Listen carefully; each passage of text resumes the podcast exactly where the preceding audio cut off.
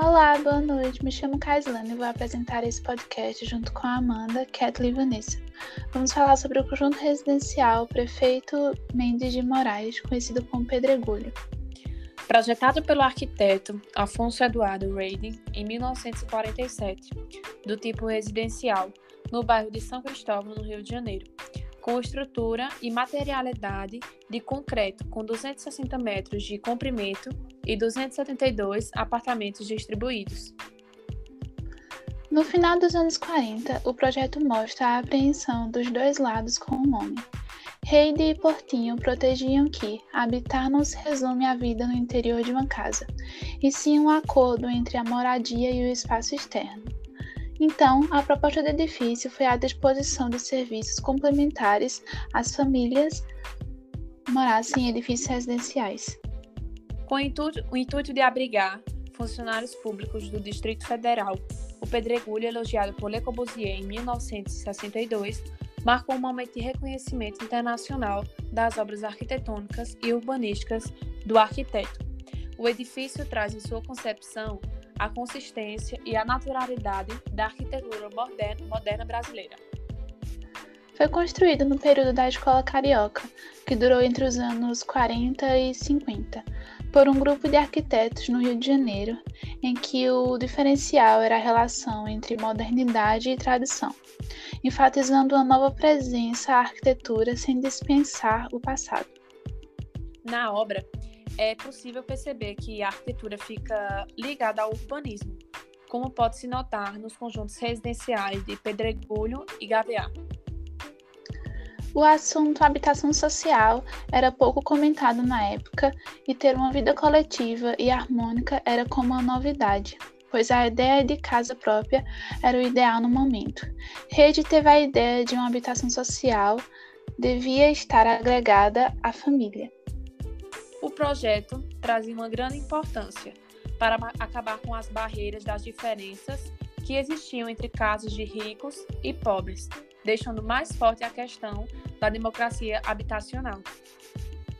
Um dos relatos importantes é o do síndico do prédio que mora há 52 anos, que fala com orgulho do local que vive. Relata que mora em um patrimônio que já foi visitado por pessoas de vários lugares, em grandes quantidades, fazendo com que os turistas que chegassem se apaixonassem pela arquitetura.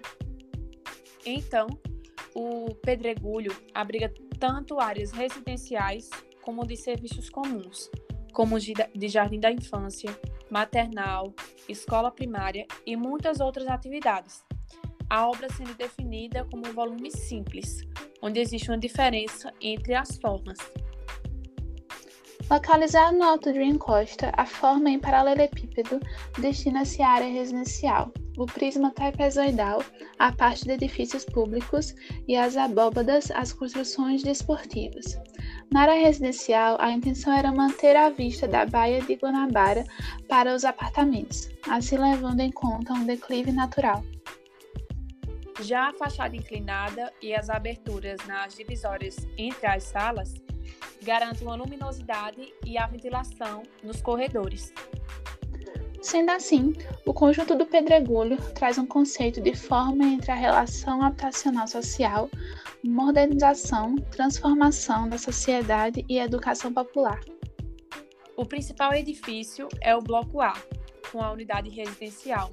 O jardim de infância e o teatro infantil, sim, livre, com duas pontes que fazem a ligação, os apartamentos inferiores contam com uma só peça e os superiores possuem duas ordens de apartamentos duplex de 1 a 4 dormitórios.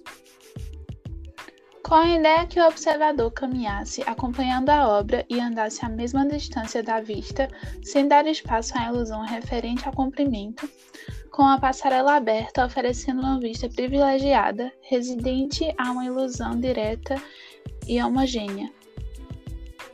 Ele foi totalmente pensado nas condições financeiras dos futuros moradores daquela época, para que não haja muito gasto com energia elétrica. Foi eliminada a ideia de se fazer corredor interno para acesso aos apartamentos. Foi feito um corredor externo fechado com cobogós, dando mais ventilação e iluminação ao corredor. Reid teve como referência para a construção do pedregulho grandes nomes da arquitetura, como Lúcio Costa, Oscar Niemeyer e Le Corbusier. Os outros conjuntos residenciais da época surgiram com o intuito de melhorar o convívio entre os moradores e desmanchar o pensamento de casa própria, com mesmas características e praticidade para seus diferentes moradores. Havia como uma cidade dentro dos conjuntos e uma grande diversidade para a melhoria da mobilidade de todos. Em 2010, teve a iniciativa para restauro, nove anos após a aprovação e o processo de solicitação, determinado em 2015. Esse restauro ocorreu através do programa De Cara Nova, que visa a recuperação estrutural de conjuntos habitacionais em que moram famílias de baixa renda. Dividida em três fases ao longo de cinco anos de reforma, foi feita a restauração dos pilares de concreto, vigas e o telhado, a modernização do sistema elétrico e hidrossanitário subterrâneo, o que trouxe o custo de 46 milhões de reais.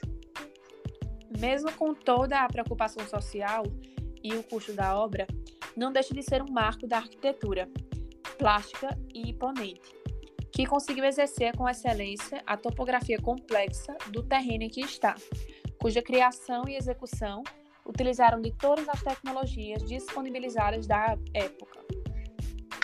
E assim concluímos nosso podcast sobre o conjunto residencial Prefeito Mendes de Moraes, que nos traz de ensinamento é que deve ter a preocupação também com que o projeto acompanhe os demais elementos existentes, e podemos fazer isso para o cotidiano.